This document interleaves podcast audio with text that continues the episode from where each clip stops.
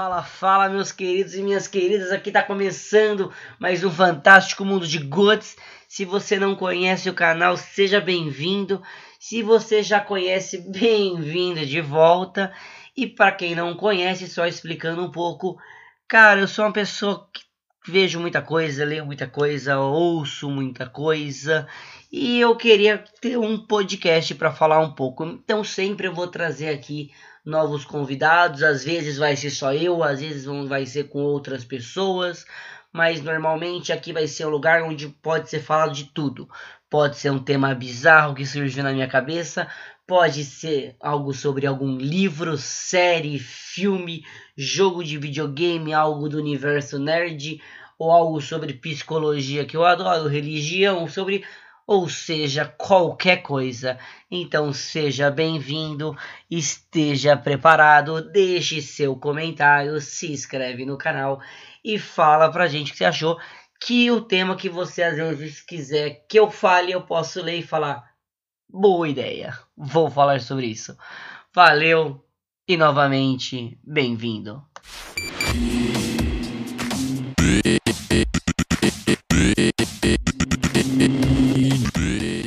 Fala galera, estamos começando aqui mais um fantástico mundo de goods. Hoje a gente vai gravar sobre a quarta parte de La Casa de Papel. E comigo temos aqui o Alex. E aí pessoal, eu sou o Alex, tenho 27 anos, conheci o Laranja, vocês conhecem como Gods, é, na faculdade há uns 8 anos atrás. E sou publicitário, fotógrafo no tempo livre. Às vezes eu gosto de ser músico, eu tento ser, toco guitarra. Segue lá no Insta, a.kitamura. E é isso aí, vamos falar um pouco de La Casa de Papel. E também temos aqui Lucão. E aí pessoal, tô aqui novamente, mais um, agradeço mais uma vez pelo convite e é meu terceiro podcast aí com vocês. Bom, e aqui como a gente falou, como você já deve ter visto também na, na, capa do programa, a gente vai falar sobre a quarta parte ou quarta temporada de La Casa de Papel. E, bom, essa temporada chegou no momento de coronavírus e eu acho que a humanidade inteira parou no final de semana para assistir essa série, né? É, também acho, chegou, teve o timing certinho, né? Porque quando ela lançou, todo mundo já estava de, de quarentena. Tenho certeza que 90% das pessoas assistiram ela em um dia, se não em menos de um dia, né? Que ela tem o um total de acho que umas 8 horas de, de série. O pessoal sentou e assistiu, né? Com tantos sem cliffs que ela tem. Ainda mais com o futebol cancelado, né? A gente não tem mais futebol. A única coisa que tinha além disso é o Big Brother que tá acabando.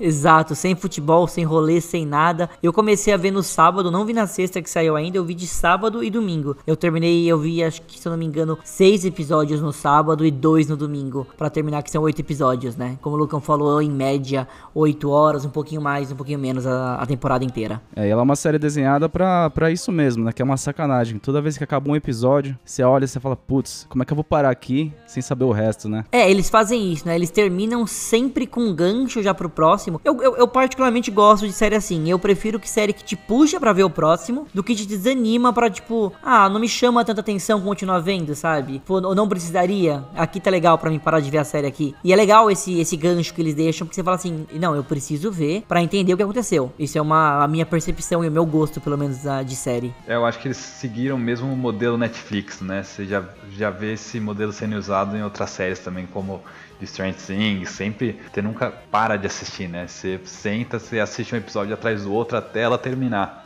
É que eu acho interessante também a dinâmica, né, como acontece. Porque, por exemplo, em Breaking Bad, ela começa super devagar e aí vai aumentando, vai aumentando a intensidade. Casa de Papel não, ela é intensa do começo até o fim, né? Não importa que episódio você tá, você tá tenso, você tá assistindo, você quer consumir aquilo, você quer saber o que vai acontecer. Ela não, é, é, ela é tensa mesmo o tempo inteiro, mas eu senti que nessa temporada ela foi mais tensa do que o normal. Olha, para falar a verdade, assim, ela sempre tá usando o mesmo modelo para mim, eu acho, assim, a, como eu acho que eu falei no último, no último podcast de Casa do Papel ela tá bem. É mais do mesmo, eu achei. Desde o primeiro episódio até o segundo, assim. Mas eu achei bem interessante também. Ela é tensa também. Eu acho que isso é por conta da, de uma característica dos roteiristas, né? Como eu acho que eles devem ter sido com a mesma produção, acredito. Não vi isso. Mas eu acho que a fórmula que eles usam, se deu certo até agora, por que não continuar, né? Não, essa é uma fórmula que com certeza eles não vão mudar até o final da, da temporada. Até o final da série eles não vão mudar essa fórmula, que é sempre meio que momentos de tensão, momentos de adrenalina, ou então momentos de estratégia para você ficar assim, caraca, o professor é incrível, olha o que aconteceu, como ele vai sair dessa. Sempre vai ter esses essas pontuações. O que muda muito para mim é que a primeira e a segunda parte eu vi numa batida só, eu vi corrido. E a terceira parte eu vi separado e agora eu vi a quarta parte separado. Isso a mim me incomoda um pouco, porque você vê assim, oito episódios para, oito episódios para de algo contínuo, me cansa. Tipo, eu queria terminar de ver logo, sabe? Eu queria acelerar com isso. É porque você fica muito nervoso e saber que você vai ver isso de novo daqui seis meses ou um ano, porque eles não falaram quando vai sair a quinta parte, dá um pouco de desespero. É, isso é verdade. Eu achei interessante também que é, na minha cabeça eles estavam fechando ciclos de duas temporadas, né? Então, as duas temporadas iniciais elas fecharam aquele ciclo do, do assalto ao banco que eles estavam copiando as notas, né? Eu achava que essas duas temporadas iam fechar o ciclo do, do ouro, né? Que eles estavam queimando os ouros lá,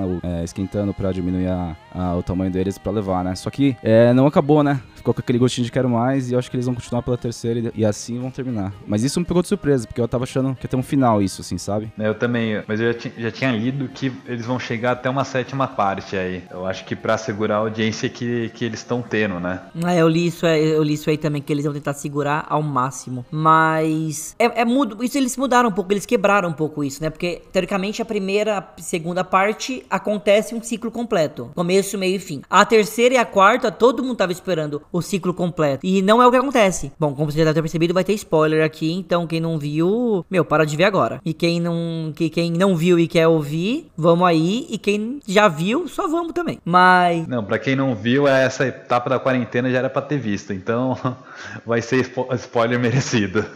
Exatamente. E só que assim, o que eu sinto muito é. Deixou esse negocinho aberto e deixou, obviamente, para pra reter audiência. Mas eu não sei às vezes se teria necessidade disso. Porque muita coisa que a gente vai falar mais pra frente, eles deixaram em aberto, sabe? Eles não, eles não fecharam e é umas coisas, na minha visão, meio que sem sentido. Tipo, por que isso ficou em aberto? Não, total. Uma pergunta pra vocês. É, o que, que vocês acharam da Nairobi? Ela morrendo assim daquele jeito? Olha, eu acho que a Netflix teve bastante coragem em matar Nairobi daquele jeito, a sangue frio, a ser uma última cena, uma cena, acho que quase em câmera lenta, né? Eu não digo nem a coragem, mas eu acho. Não, não, não por ter matado ela daquele jeito, mas eu acho a coragem por ter matado ela. Porque assim, já. Ela meio que dá a entender quando tudo acontece que ela vai morrer. Mas depois ela meio que volta das cinzas e volta com, com força total. Tudo bem que ela tava com morfina, mas teoricamente ela sai andando pela, pelo, pelo banco normalmente. E logo depois ela acaba falecendo de uma maneira totalmente inusitada. Ninguém esperava por aquilo. E pelo peso peso da atriz. Ela é uma das atrizes mais queridas e mais é, bem faladas da série. Eu achei ousado não por ter matado, ousado por ter matado a atriz, digamos assim, por tirar a Nairobi, porque alguém, eu sabia que alguém ia morrer. Eles iam deixar todo mundo vivo. Olha, eu achei que isso aí foi por questões externas, sendo sincero. Ela ganhou muita visibilidade quando ela fez o vis-a-vis. Talvez seja hoje uma atriz muito cara para manter no elenco. É, não sei qual o budget deles, mas eu acho que foi coisa contratual, é, coisas que eles tiveram que fazer isso. É o meu feeling, sabe? Eu, eu também acho, sabe por quê?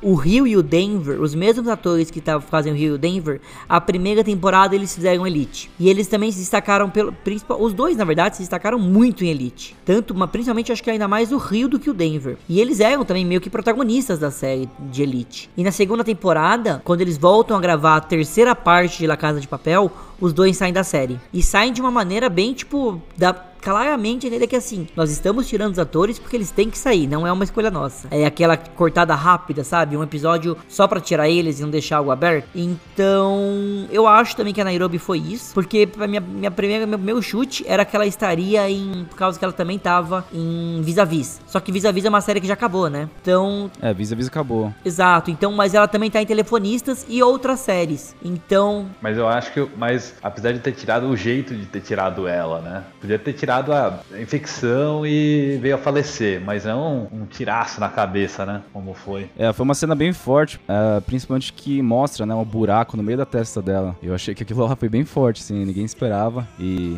mas de um jeito ou outro, é, fortaleceu muito o Gandia, né? A, do que ele é capaz de fazer. Nairobi, guarda forças. Me estáis poniendo nervioso la rehén y quiero que te relajas.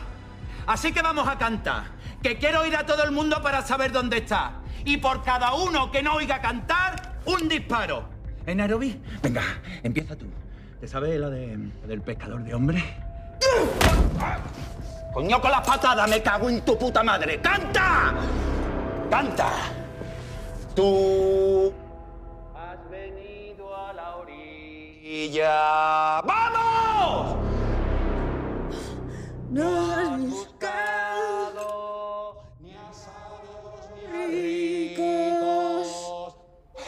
Que canté y el que no la sepa que tararé. Tan solo quieres que yo te siga.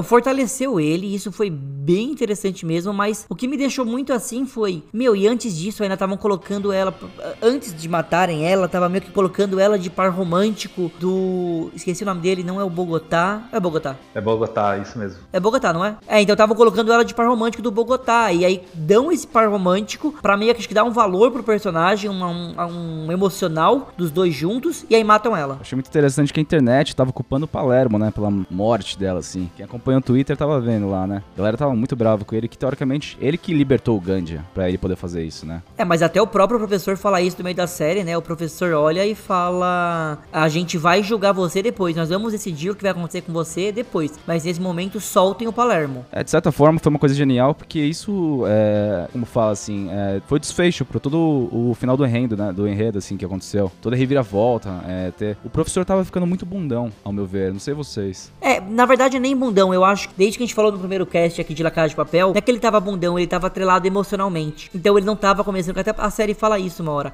Ele não tava pensando com clareza. A partir do momento que ele voltou a pensar com clareza e foco, as coisas mudaram. E acho que também tem. Acho que antes da gente começar a falar muito da série, vamos só lembrar como que a série. Como que é o start dessa temporada, né? Como que ela começa. Ela então ela vai iniciar, na verdade, com a morte da. Com a morte não, com o tiro que a Nairobi leva e a suposta morte pro professor da Lisboa. Eu acho que são os dois pontos centrais. É meio que algo caótico que tá acontecendo. E pela primeira vez, os assaltantes de La Casa de Papel dá a entender que eles matam, mas depois a gente mostra que eles não mataram as pessoas que estavam no carro forte. Então, então pegaram como queimaduras de segundo ou terceiro gra- grau. Na verdade, é a segunda vez na série que eles lidam, né? Eu acho que foi no primeiro episódio da primeira temporada que a Tóquio, né, ela mata um policial. Foi lá atrás. Agora já, já é a segunda vez que também. Que eles abrem e a, a Tóquio metralha e queima os policiais dentro do, do caveirão que eles tentam, né? É, mas o interessante é que assim, eles não morreram, né? A gente fica assim, nossa, o professor Não, matou, é, não eles morreram. queimaram é, as pessoas vivas. E, lo- e lá pra frente, nem que eles falam isso logo no, a no, no primeiro episódio. Um pouco mais pra frente eles falam, não, é queimadura de segundo ou terceiro grau. Quer dizer, o professor não. é, ainda, ainda não descumpriu essa lei dele. Então, em outras palavras, o professor, ele continua sendo o bom moço, mesmo sendo o, o vilão, digamos assim. É, ele é aquele vilão que ele. que a gente cria empatia por ele, né? É uma causa que faz sentido. Então a gente acaba abraçando isso. E ele é aquele anti-herói, na verdade, né? Não, não, não pode se dizer vilão, vamos falar assim. É, tanto que a gente percebe isso do apelo público, né? Ele é querido pelo público. Exato. E é isso, só pra lembrar, o, tudo acontece porque o, o Denver ele abre a porta pra mostrar os segredos de Estado, né, que estavam dentro da pastinha, né, da pasta vermelha. É, aí começa a primeira falha do plano, né? Sim, isso me confunde um pouco, né? Porque esse assalto, teoricamente, eles fizeram pra salvar o Rio. Só que, obviamente, eles têm um conceito, assim, é, ideológico por trás, né? Pra fazer tudo isso. Isso é pra revelar os segredos de Estado da Espanha, né, e em relação a outros países. É, na verdade eles não, né? O professor, porque os assaltantes, eles entraram pra salvar o Rio, mas eles querem também o, o ouro agora mesmo. É como se fosse assim, o professor tá indo pra salvar o Rio e o professor tá lá pra ter essa revolução dele. Os outros foram pra salvar o Rio e pelo dinheiro. Tipo, o dinheiro é meio que chamariz pros outros. Sim, é porque eles viram que a única oportunidade de salvar o Rio era fazendo o, assalto, né, que já foi planejado lá atrás pelo Berlim. Agora, a opinião de vocês. É, a ideologia do professor, no- principalmente no primeiro ato, foi de não roubar o dinheiro de ninguém. Teoricamente, ele estava produzindo, né? o próprio dinheiro. Ele imprimia as as notas. E essa era, é- essa era a função dele de sair de lá sem roubar ninguém, teoricamente. Ele produziu, ele fez dinheiro, né? É, dessa vez a coisa é um pouco diferente, porque ele tá roubando o ouro do, do banco, correto? Então, mas eu, eu tenho pra mim ainda a teoria, porque a gente não viu como é que vai ser a saída deles de lá, é, como eles vão escapar da Casa da Moeda. Como isso não, não foi revelado ainda, talvez ele vai fazer algo, porque eu não acho que esse ouro só ele vai diminuir e simplesmente transportar. Eu acho que vai ter mais coisa por trás. E pelo menos a mim, tá? Dá uma agonia do caramba ver os caras pegando de 5 em 5 barra de ouro. Na minha visão, aquilo podia ser resolvido em um dia e não o tempo que leva pra pegar o ouro. E os caras param Então, acho- e chora e fica triste. Que a maioria das coisas eles fazem aquilo lá pra ganhar tempo, né? Eles fizeram pra ganhar tempo por causa do rio até ele voltar, toda a negociação. E se é, me, lembra, eu não, eu não- acho que eu me esqueci. Eles não falam nenhum, nenhum momento motivo de, do ouro, né? É, não, não é revelado o que eles vão fazer com o ouro ou como eles vão escapar de lá. É revelado no, no começo, tá muito enfoque, né? Até na- nessa temporada segue o enfoque, mas é muito mais revelado na terceira parte. Que eles, que eles vão entrar na câmera com água, a função do Bogotá é o transporte, é como se o pessoal que estivesse com Bogotá, eles são. Não é arrombadores a palavra, nem mineradores. Eles são. Mineiros, né? É, é minerador? É mineiro? sei, talvez. Mas eu acho engraçado porque a- a- o fato da Nairobi ter morrido tirou muito essa questão da meta, de é, sabe? Que nem ela, ela imprimia as notas antes e ela era responsável pela produção, certo? Como ela tá fora desse contexto, eles tiraram um pouco essa cena do ouro, que a personagem principal foi defasada, certo? Então, mas tá aí algo que eu não gostei, por exemplo. Não só da morte dela, como a gente já falou. Mas assim, ela morreu. Quem meio que desceu pra assumir e tomar a frente do ouro foi a Estocolmo. Então, assim, meu, não vem substituir a Nairobi pelo Estocolmo. Porque na, na hora ela, tipo, do nada, ela ganha uma confiança e vai. Até agora eu entendi o que essa mulher faz na série, pra ser bem sincero. Ela entrou como vítima, acabou entrando pro, pro time, né? É, por causa do, Do Denver. é, do Denver e aparentemente ela largou ele, né? É, então eu não, não, não gostei muito, sabe? Eu achei meio. Ela é a única do- dos assaltantes que eu acho, assim, uma história mais perdida. Que ela tava com o Arthurito, aí ela depois ficou com o Denver, aí eles saíram fugiram juntos, aí ela volta como Estocolmo, e aí ela tem uma reviravolta, e ela vê que ele era violento e decide terminar com ele. E a frase dele é genial depois, porque ele fala assim: Cara, você me conheceu no assalto. Você Exato. tá dando assalto de novo. Inclusive teve a questão, né, do filho dela ser do Arthurito, né? Exato, não é do Denver, o filho é do E Arthurito. aparentemente ele não sabia, né? Não, eu acho. Não. Porque eu acho que ele sabia, porque ele sabia que o Arthurito e ela tinham um caso na época da prisão em que ele é na, na- do primeiro assalto. Eu acho que isso ele Eu sabia. não queria acreditar também. É, aparentemente quando o Arthurito falou, eu vi uma feição de choque, assim, dele, de surpresa, sabe? É, eu sei de que cena você tá falando, eu também vi essa feição, mas na teoria ele sabia, porque foi falado na primeira e segunda parte. Só se ele teve uma, ele esqueceu. É doideira. Mas eu não sei também se vocês acharam, mas eu achei essa série muito mais tons, talvez até um pouco mais escuros, mas até a, a série em si com um ar mais pesado, mais violenta nessa temporada. Sim, inclusive. É isso que eu ia falar também. Eu acho que foi a parte das quatro partes, a parte com mais, mais tiro, mais ação, menos conversa, menos conversa do professor com a polícia. Foi uma coisa menos estratégica e mais dramática, né? Inclusive, eles colocaram pesos diferentes nos personagens. O Arthurito foi um exemplo deles, né? Que ele acabou virando palestrante. Assim, durante a série, como ela foi acontecendo, ele acabou virando um personagem muito podre. Ele foi desenhado pra gente ter raiva dele, parece, né? Que ele dá o remédio pras meninas, vai lá, estupra elas. Então, é, eles dão peso pra personagens também diferentes, né? Pra gente ter esse sentimento de uma coisa muito mais intensa. É, exato. Eu, eu tive esse mesmo, esse mesmo sentimento. Porque assim, ele primeiro a gente tem. Na primeira temporada a gente tem raiva dele, mas porque ele é muito sem noção, digamos assim. Ele quer ser o revolucionário. Aí a gente começa a série, a terceira parte, com uma dó dele. Meio que assim, ele vira. Ele vira um cara digno de pena. Porque assim, ele dá palestra motivacional, mas depois ele revela que vive sozinho. A mulher largou ele e ele não pode ver mais os filhos. Então aí ele vive de, de conservas. Aí você vê e fala, pô, que dó. O cara foi. Ele, ele, ele tinha um cargo legal no, na, casa de, na, na Casa de Papel na minha temporada. E depois ele, ele foi pro lixo. Aí ele até volta um pouco a vida dele sendo coaching motivacional. E ele depois ele entra na Casa de Moeda para tentar reconquistar essa fama, teoricamente, né? Para mostrar que ele sobreviveu num ato de loucura. E aí a gente fica com raiva dele. Então, sabe, ele é um ator. É um ator, nem ator. Ele é um personagem muito ambíguo. Você ama, você odeia. Você odeia ainda mais. Você odeia o dobro do que já odiava. Não, mas nessa, nessa última parte pegaram pesado o papel dele com, com essa fase de dele abusar, dar, o- dar os remédios para as mulheres. E assim, agora é só a parte de odiar mesmo.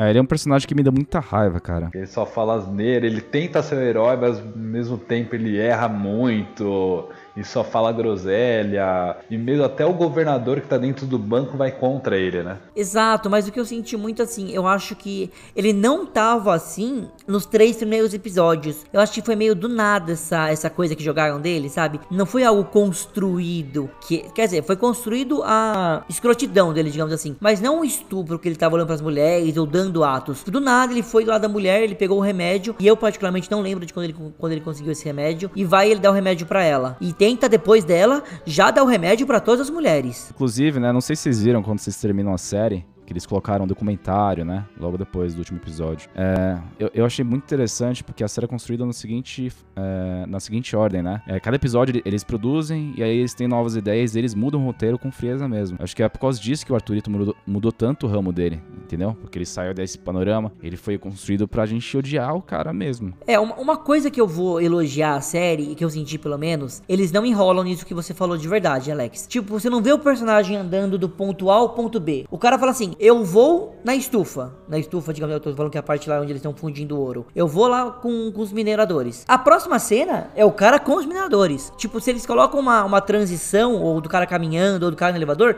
é porque vai acontecer realmente algo válido pra história. Eu senti cada frame, cada parte válida pra história. Não essa enrolação de vou andar por andar pra ganhar meus 45 minutos de tela. É, isso é verdade. Isso que deixa a série tão dinâmica, né? Inclusive, a- o jeito que eles editam ela, né? A fotografia da, da série pra mim é muito bonita, tem aqueles tons escuros azuis e muito dinâmico, muito dinâmico mesmo. Cortes secos toda hora, muita ação, muito legal. Ale- além dessa parte do- dos cortes secos que, que você falou, Alex, é, essa é uma das poucas séries que eu consigo ver e, por exemplo, não sentir cansaço. É uma das poucas séries que realmente acaba, eu olho e falo assim: caraca, meu, passou 50 minutos e eu, eu não tive, assim, noção de tão entretido que eu fui com ela. Sim, é como eu acho que a gente tá falando. É como essa, essa quarta parte ela foi com muita ação, toda hora você estava tenso e preocupado se a Nairobi ia morrer ou não, onde estava o Gandia, quem ele estava atirando, quem era o próximo alvo dele, como o professor ia sair, como o professor ia tirar Lisboa da prisão, se ela estava viva ou não. Exatamente. Aí eu queria ver também com vocês aqui uma, uma outra opinião. Primeiro, Alex, explica aí pra quem tá ouvindo a gente quem é o Gandia e o que ele faz. Gandia, Gandia, não, não, não sei pronunciar direito. Pronuncia direito também, Alex, você que sabe falar espanhol fluente. Eu faço falo caramba. Gandia, sei lá. Gandia. Gandia, né? Gandia, sei lá como fala.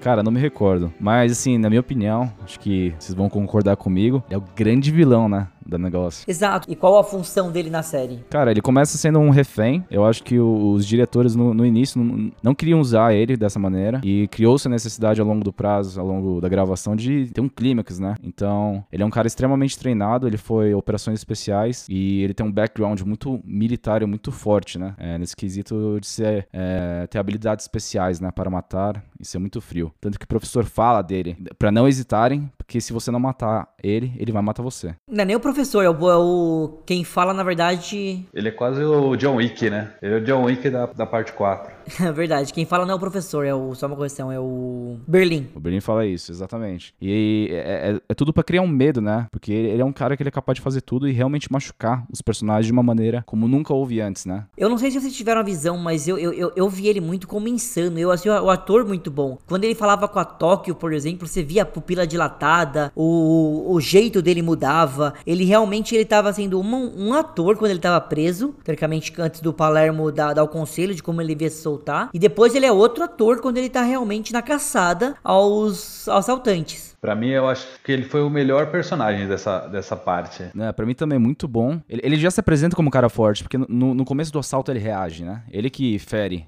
o, o Palermo, né? Exato, e só que assim, ele termina a primeira parte preso, né? Exato. Sim, é, então ele não morreu, tipo, nem, ele deu uma, pode ser que ele deu uma desmaiada, mas ele vai terminar preso, né? Mas vivo. Exato. Aí, eu- aí eu vou falar uma falha da série também. Ninguém recupera a visão que tava com estilhaço tão rápido como o Palermo.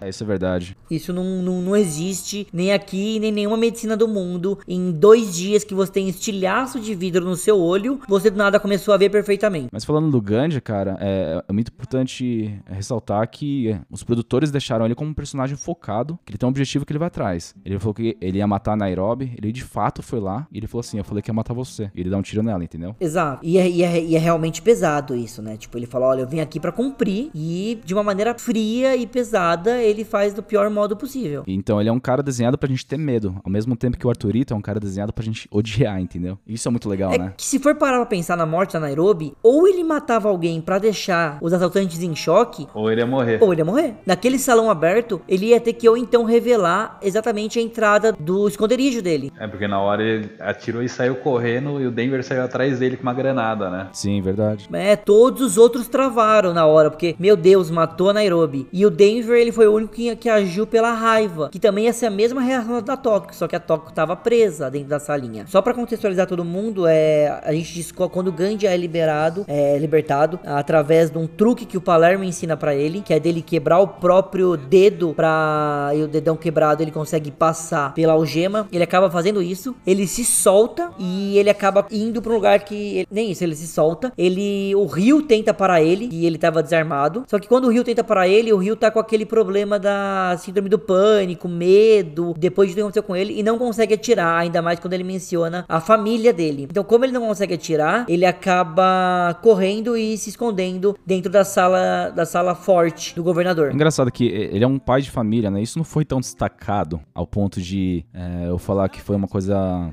que fazia diferença na cabeça dele, você entende? Ele não, ele não pareceu se importar tanto com isso, ao meu ver. Eu acho que na hora ele atuou mais pela emoção, que ele- como viu que o Rio tava nervoso, mesmo o Rio fala depois que ele não é assassino, por isso que não, não chegou a matar e nem atirar o, o Gandia e liberou ele, deixou ele, deixou ele fugir. Eu acho que atuou mais pelo emocional, né? Viu que era um menino novo, que tava com uma arma na mão e tudo se tremendo, ele aproveitou a oportunidade. É, até que ele é apontado como elo fraco, né? É, então. É, mas faz sentido ele ser o elo fraco, né? tortura. Mesmo o Palermo falou, deu a dica que o Rio já tava sem dormir, sem comer, descansando duas horas por- em cada turno. Era o elo mais fraco que tinha na equipe no momento. né? Exato. A minha pergunta pra vocês é, é, quando o- o- eles conseguem render o Gandia, né? é, eles conseguem tomar conta da situação. Tanto que aquele momento pra mim foi uma grande revelação que eu não esperava aquele desfecho. É, eles falam pro Gandia falar pra polícia que a Tóquio morreu. O que, que vocês acham que aconteceu isso? Então, eu fiquei, eu fiquei com dúvida em vários momentos dessa parte de falar por que, que a Tóquio morreu. E aí eu criei algumas teorias minhas, né? Primeiro falou que ela morreu pra talvez o professor usar ela em alguma outra coisa mais pra frente, sabe? Talvez deixar ela como uma refém, pra ninguém, ninguém saber que é ela, talvez mudar de algum modo. Então eu acho que foi pra despistar a polícia e pra falar assim também, olha, eu acabei com dois assaltantes. Eu acho que é, é mais um truque do professor pra enganar a polícia. É, eu também acho, também, pra polícia pensar que tá na vantagem, né? Porque já matou, já mataram dois, então sobra, sobra menos. Sim, eu li sobre uma questão que eu achei muito interessante, que teoricamente toda a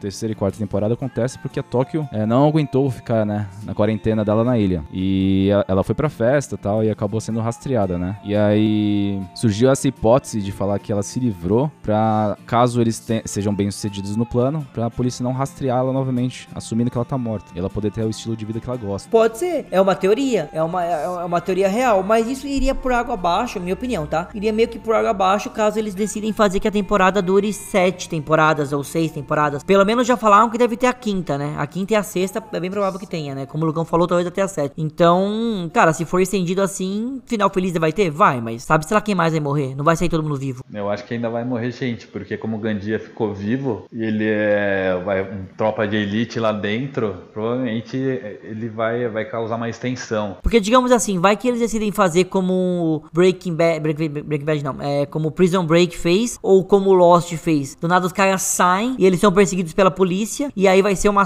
uma temporada deles fugindo da polícia, cada um meio que afastado. É, é possível eles fazerem isso, é um chute meu, sabe? Porque eles não vão deixar os caras lá dentro da casa do Banco da Moeda, mais três temporadas, três, duas partes. Ah, eu acho que sim. Acho que isso tira um pouco de.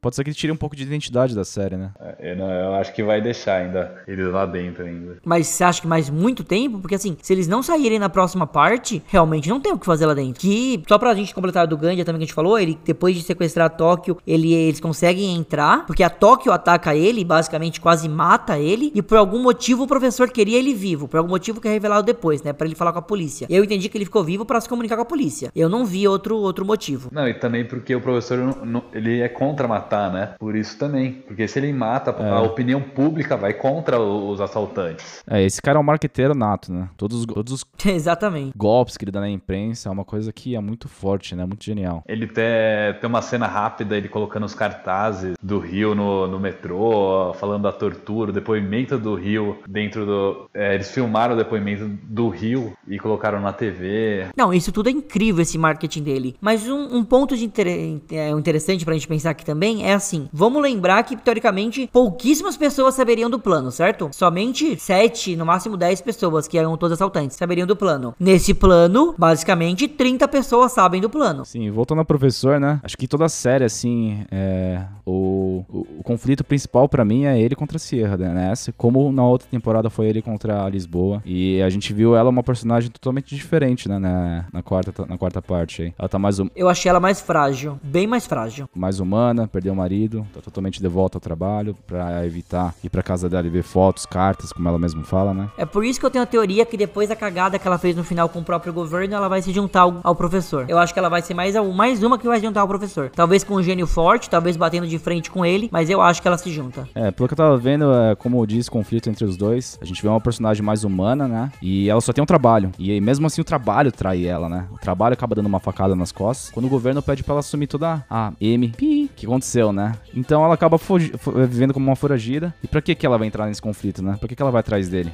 Você acha que ela vai querer fugir com os skills que ele tem? Ou será, será que ela vai querer salvar a pátria e entregar todo mundo? Eu, eu- eu honestamente não acho que ela vai querer. Ela, eu não vejo o perfil dela de falar assim: ai, tá bom, agora eu vou me redimir. Eu acho que ela é o perfil falar assim: não, eu fiz o que eu fiz, eu quero que eles se fodam mesmo, e agora eu tô com você nessa. Eu também acho que eu vou por essa linha mesmo. Eu acho que ela não vai É. virar casaca, não. Falando de easter egg, o gato dela. Será que aquilo teve um significado? Que ela fala te vejo logo? Então, isso aí foi algo que eu fiquei também na cabeça. Que ela olha pro gato e ela fala: daqui a pouco mamãe te vê. Aí você fala assim: daqui a pouco mamãe te vê porque ela vai entregar o professor e tudo vai se normalizar. Ou ela já tem também um plano por trás? Tipo, ela já vai meio que mandou ele pra uma outra capa. Porque não fala pra onde ele vai, né? Ou ele tá numa adoção, depois de um tempo mamãe vai buscar ele. Ou ele tá, por exemplo, já vai pra outro lugar. Que ela vai, já sabe que vai pra lá depois. Exato. Olha, pra quem viu Vis a Vis entende, essa atriz é uma baita atriz. Então, na minha opinião, cara, ela, ela criou uma força, assim, uma fama é, por conta da, da boa atuação dela, vamos falar assim, que surgiu a necessidade de colocar ela no contexto junto com eles, né? Ah, isso sem dúvidas. Ela, ela, ela foi muito bem falada na última parte. Eu só fico muito assim. Se ela continuar a permear muito tempo na série, vai ter que pra,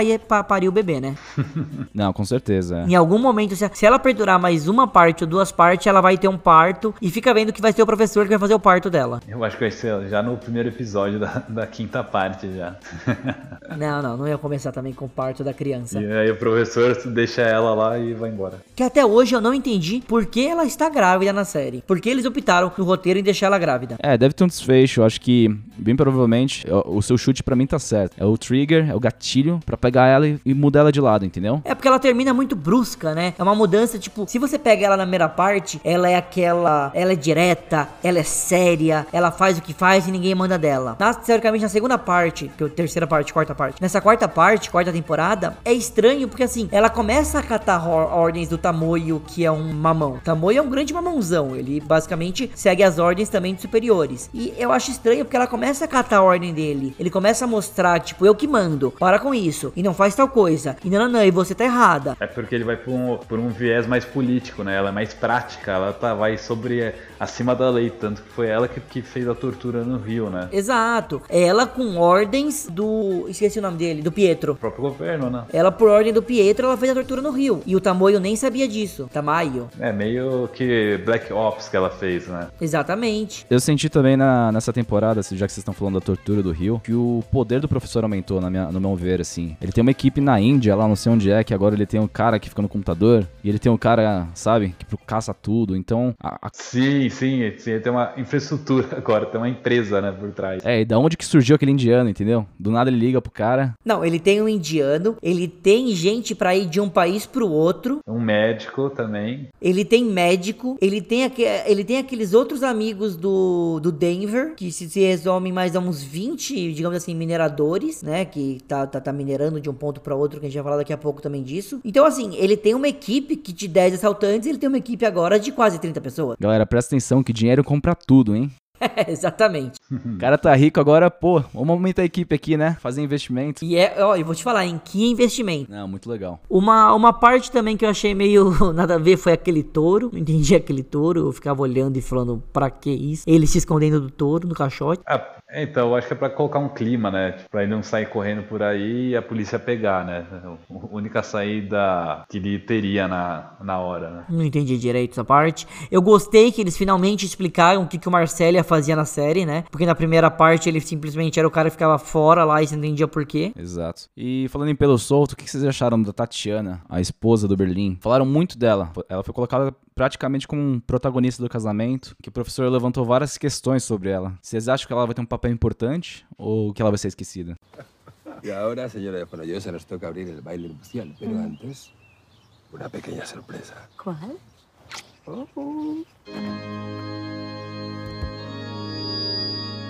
Ti amo, un solo ti amo, in aria ti amo. Se viene testa vuol dire che basta, lasciamoci ti.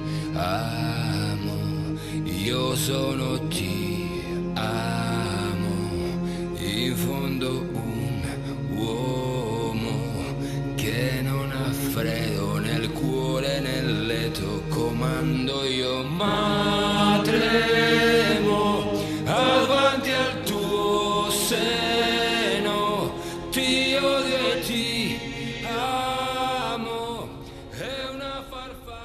Eu acho que du- duas coisas acontecem, tá? Primeira coisa, eu acho que ela foi muito colocado para o contraponto do professor sobre o amor. O professor não amava, o professor nanã, eu acho que isso foi muito pra tipo um soco no estômago, Pra todo mundo perceber assim, como mudou o professor. De alguém que não amava pra alguém que é perdidamente apaixonado e mata e morre pela Lisboa. Eu acho que a- a- o primeiro papel dela é 100% esse. E eu acho que ela também vai ter alguma, vai mostrar um momento de término dela e do Berlim. Eu acho que o Berlim volta pra mais uma parte sim, porque teoricamente a gente tá vendo tipo um flashback antes de ele entrar, entrar no primeiro assalto, que isso faz com que a gente entenda melhor o professor. E eu acho que ela vai ter, ela vai aparecer, mas ela vai aparecer mais pra um término do Berlim. O Berlim vai terminar com ela. Eu consigo imaginar meio que isso acontecendo, sabe? Porque ele falou, eu posso amar ela agora, e eu posso deixar de amar daqui a três anos, e eu vou morrer daqui a três, quatro anos, mas nesse tempo a gente vai ter o melhor momento da nossa vida. Então talvez ele sabendo que a situação dele tá piorando, ele sabendo que ele vai entrar na casa, na casa de papel, na, na casa da moeda. Então ele sabendo de tudo isso, ele acaba chegando pra ela e terminar. Eu acho que vai ter um término deles dois, porque teoricamente isso ficou entreaberto. E falando no Berlim, cara, a questão sexual dele foi uma coisa que me pegou de surpresa, viu? Então, mas não deixou claro que ele é gay, né? Ele é bissexual, teoricamente, né? É, questão bissexual, vamos corrigir então a minha fala. Ele só, só, só experimentou só. Ele deu um passinho lá e voltou, né? É, então. Eu, não- eu- nesse- momento, eu, eu vou, quero até a opinião de vocês. Eu fiquei um pouco confuso, porque assim, eu olhei e falei, tá, mas então ele e o Palermo são almas gêmeas. O Palermo claramente amava ele e ele amava o Palermo, então, mas eu não entendi o motivo deles não poderem ficar juntos. Acho que justamente era esse o motivo, porque eles estavam planejando um assalto e o professor indica que esse amor por ele é, acaba atrapalhando por quê? Que ele não consegue ter um filtro crítico das coisas que o Berlim falam. Ele não consegue, né? O Palermo. Ah, entendi. Foi- seria pelo assalto. É, exato. Acho que isso, por- pelo fato dele estar morrendo, bom, N motivos, né? Mas como fica em evidência lá, é que o amor atrapalha o racional, né? Mas o, o Berlim sendo bissexual não me deixou muito em choque, porque ele sempre falava assim de como aproveitar a vida, bom vivan, eu faço o que eu quero, ninguém me julga. Uhum, verdade. Não me deixou muito em choque ele falar que ele, é, que ele é bissexual, porque assim, ele realmente tá, teoricamente, né, aproveitando a vida, sei lá. Mas a questão da sexualidade na, nessa temporada foi abordada com um pouco mais de profundidade, né? Muito. Se você parar pra reparar, essa quarta temporada não teve cena de sexo, teve em todas as temporadas. Ah, verdade. Se você me falar agora, eu pelo menos não lembro de nenhuma cena de sexo, tá? Tirando o abuso do Arthurito com a menina, eu não, não, não, não lembro de cena de sexo dentro da, do assalto. compensação, teve casal homossexual, teve trans, prima do Denver. O que vocês acharam da Manila? Então, eu, eu gostei de uma parte e não gostei de outra. Por exemplo, eu achei ela meio jogada. Não sei se vocês tiveram essa, esse sentimento. Eu achei meio que, tipo, apareceu, tá no assalto, ninguém sabia. E aconteceu. Achei meio nada a ver. E teve outro ponto também da Manila que eu gostei de, por exemplo, assim, eles não, eles não ficaram assim, meu Deus, ela é uma transexual. Não, ela chegou e falou, eu era. esqueci o nome. E agora eu sou mulher. E todo. E foi muito legal a recepção deles, abraçando ela.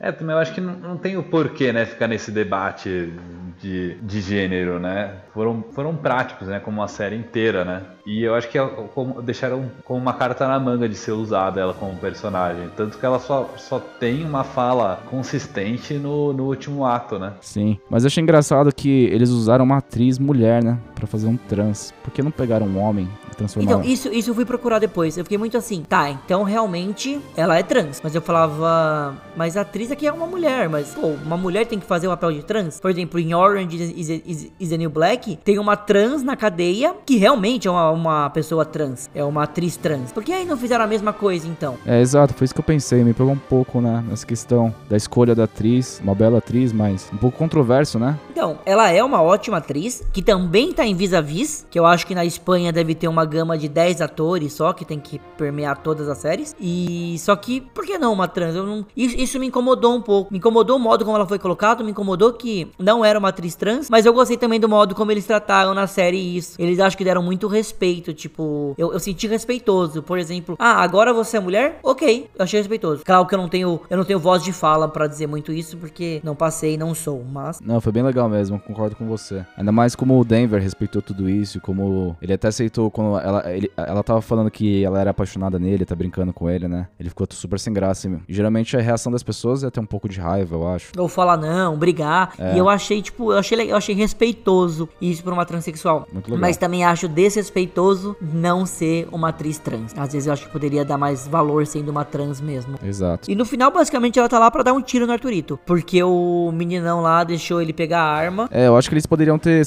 guardado ela por uma questão de maior surpresa, sabe? Também acho, também acho. Ela poderia ser um fator surpresa. É, Eu acho que provavelmente ainda vão usar. Vão usar mais ela na, na quinta parte. Agora, já que ela se revelou como, como parte do bando, né? Porque eu acho que na, na lógica inicial ela não devia revelar quem ela era, era só realmente uma cagada muito grande. Agora, no momento de escape, ela vai ter que escapar com eles. Que ela não vai poder sair, ela não vai poder juntar como ela tá agora. Eu acho que foi uma culpa da edição isso, porque eles poderiam pegar aquela cena que ela, ela fala com o Denver no banheiro, pegar todas as cenas que apresentaram um personagem e guardar pra, um, pra depois, quando ela dá um tiro na perna do Arthurito. Isso é uma coisa muito mais impactante, sabe? Você não sabe quem é ela, o que ela tá fazendo, do nada ela dá um tiro nele, aparece com a arma, e aí eles apresentam através de flashbacks o personagem, tudo que aconteceu. É, podiam deixar ela mais focada em um episódio único, né? Pra mim é deixar muito mais focado. O Arthurito pegar a arma, ela levantar e dar um tiro e aí mostrar o porquê disso. Era mais um fator surpresa, exatamente. Minha- Esse é o meu ver, né? Não, mas eu gostei da, da sua opinião de verdade, eu achei muito boa. Eu, eu, eu gostaria mais se fosse assim. É, então. E uma coisa também, não sei se você acha estranho, mas do nada, aquela a, a- a mesma coisa de antes, porque dá a entender que ela já estava também dentro do assalto, do, do- de- dentro do primeiro assalto, teoricamente. Hum, não, acho que. Ah, Não, é, provavelmente, porque ela foi apresentada lá atrás, onde o pai do Damon ainda, ainda tava vivo, né? Teoricamente ela estava né, na casa de papel. É verdade, é verdade, bom ponto. No primeiro assalto ela estava lá dentro, teoricamente, e não vimos a atriz. A não ser que ela realmente estava lá e ninguém viu, mas eu duvido muito disso. Eu acho que É, realmente. ou não precisava usar ela no primeiro assalto. Tudo,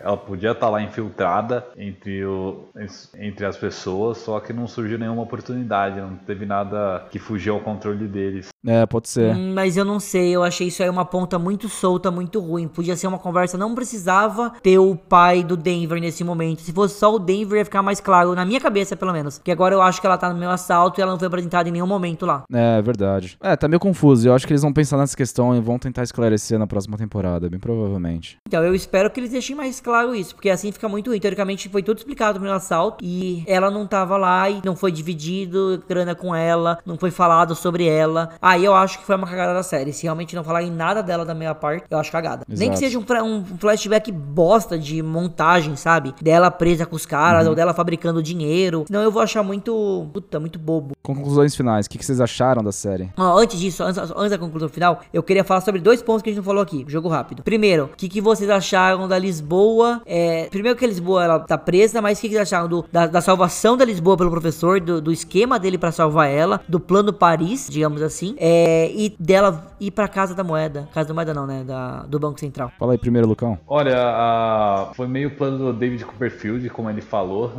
É, e ter toda aquela infraestrutura por trás, toda aquela empresa que agora o professor tem, é, fazer o transporte, criar outro túnel. Acho que foi um bom plano, né? Eu acho que deu é, uma inteligência na série, que principalmente é o que tá faltando, né? Porque, como a gente falou antes, é, foi uma série de muito mais ação e muito menos estratégia. Eu acho que isso deu um complemento pra série. Eu adorei a parte da que eles constroem a parede lá, pra mim foi muito legal. Mas o que me levanta o ponto é, por que, que eles levaram ela pra dentro e não deixaram ela fora, sendo que ela tinha filha na Europa, correndo risco, sendo que ela tinha tudo isso por fora pra cuidar questões pendentes? Por que, que ela entrou dentro do banco? Então isso me incomodou muito. Então eu acho que era, era, eu acho que era o único lugar seguro que ela ia ter. Se ela estivesse fora, ela, provavelmente ela ia ser rastreada novamente. E uma pergunta que eu tenho pra vocês também é, é, vocês não sentiram que por ela ser uma ex-policial, por conhecer todo o panorama investigativo, todos os steps que a polícia toma, que falta um pouco da inteligência dela no plano do professor, que ele agiu por conta e eu senti que é, existia uma carência da opinião dela é, no plano todo, porque tudo ela perguntava pra ele, em vez de dar a opinião dela. Exato, eu senti falta do embate dela também com a Sierra. Então ela, é- eu, eu senti ela basicamente um coadjuvante do professor. Eu espero que isso mude, porque ela deve virar os olhos do professor dentro da prisão. Prisão, dentro da, do assalto. Mas eu não sei, eu sinto nela tá faltando alguma coisa. Alguma coisa nela tá, tá faltando. E apareceu na quarta parte que não, que não tinha aparecido antes, né? Que era a filha e a, e a mãe dela que tá com Alzheimer. Então foi falado sobre elas, até deu uma ceninha pra elas na primeira temporada. Elas só apareceram ao fundo, digamos assim. Na primeira, primeira temporada, mas na terceira parte. É, el- eles tiraram mu- muito a força da personagem, né? Ela, ela faz merda, ela não sobe na árvore, ela vai lá, acaba sendo entregue. E, pô, por ser uma ex-policial, não deveria acontecer isso, né? Ela devia, ela devia estar um passo à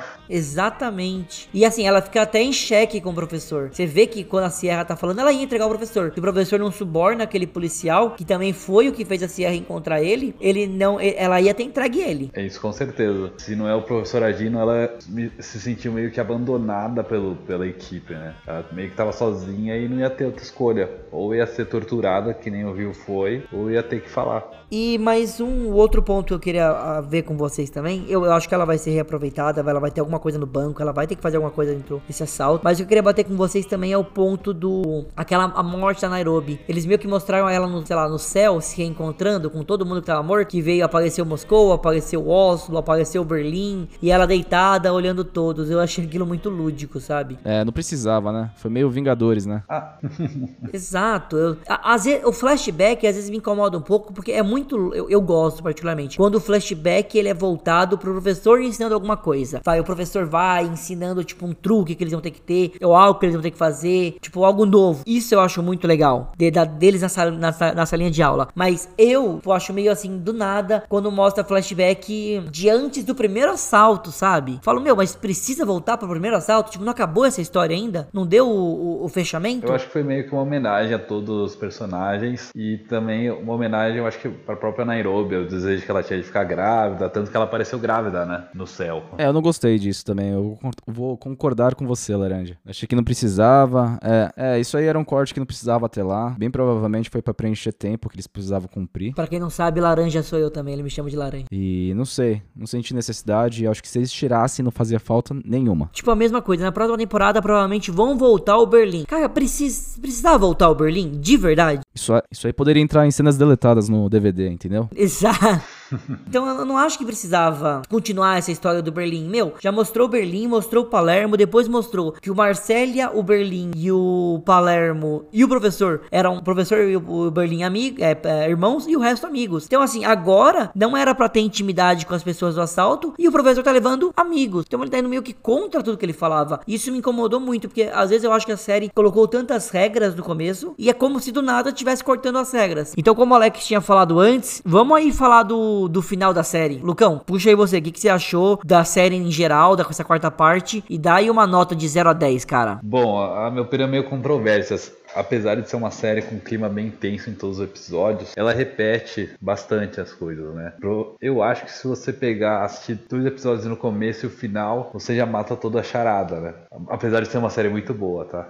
A nota que eu daria, eu acho que nessa parte 4, eu daria uma nota 6, assim. É uma série que você vai se divertir, mas você pode deixar a TV ligada que você acompanha ela normal. Você não vai precisar ficar vidrado pra, pra lembrar de todos os detalhes. Boa, e você, Alex, qual a sua nota? Olha, eu gostei muito. Eu achei. Eu sou suspeito, né? Eu sou um crítico leve, vamos falar assim. Foi uma série que, a partir do terceiro episódio, me prendeu muito e conseguiu me surpreender. É, a fórmula secreta deles não falhou, então, tipo, eu me diverti bastante assistindo, né? Tudo aquilo. Eu acho que eu daria um 7,5 pelo fator surpresa que conseguiu me pegar, apesar de seguir a mesma fórmula, né? E assim, deixou vários pontos é, pendentes que eu acho que eles vão resolver na quinta. E por isso que não dou 8, justamente por isso. Mas foi bem legal, gostei bastante. Bom, ao meu ver, eu gostei bastante da série, por isso que eu vi ela em dois dias, rapidíssimo eu vi a, a temporada. Então, gostei, gostei do que vi, mas eu tenho esses pontos de crítica que eu acho que muitas vezes eles esquecem é, do que é falado. Então, eles esquecem do que eles estão, das próprias regras criadas por eles, e eles incluem coisas que deixam solta a história, ou meio que perdida em alguns momentos. E isso me incomoda, porque realmente, se você quer fazer uma história amarrada, faz ela completamente amarrada, não vai colocar coisa tipo inserções como se estivessem lá e todo mundo vai entender, ah, legal, tava lá. Então, eu não gosto, me incomoda essa parte, então por isso não vai levar um 10 meu, vai levar um 8,5 essa parte. E é isso, falamos aqui um pouco de La Casa de Papel. Agora, queria agradecer por todo mundo que ouviu aqui a gente. Depois comenta o que vocês acharam, manda um e-mail pra gente no fantástico mundo de gmail.com. Me segue lá no Instagram no rodrigo.parrela com dois R e dois L's. E obrigado aí pela presença, Alex e Lucão. Valeu mesmo. Que agradeço aí o convite, muito bom. Então, Muito obrigado mais uma vez pelo convite. E vamos aguardar sair o próximo Casa de Papel pra gente fazer outro, né?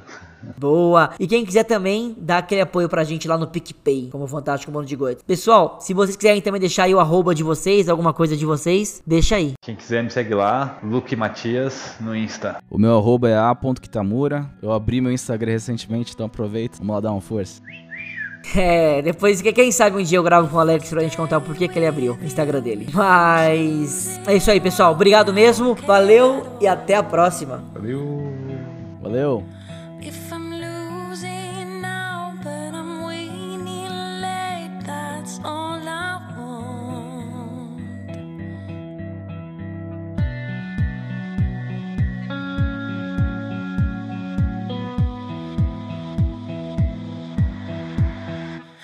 Now we need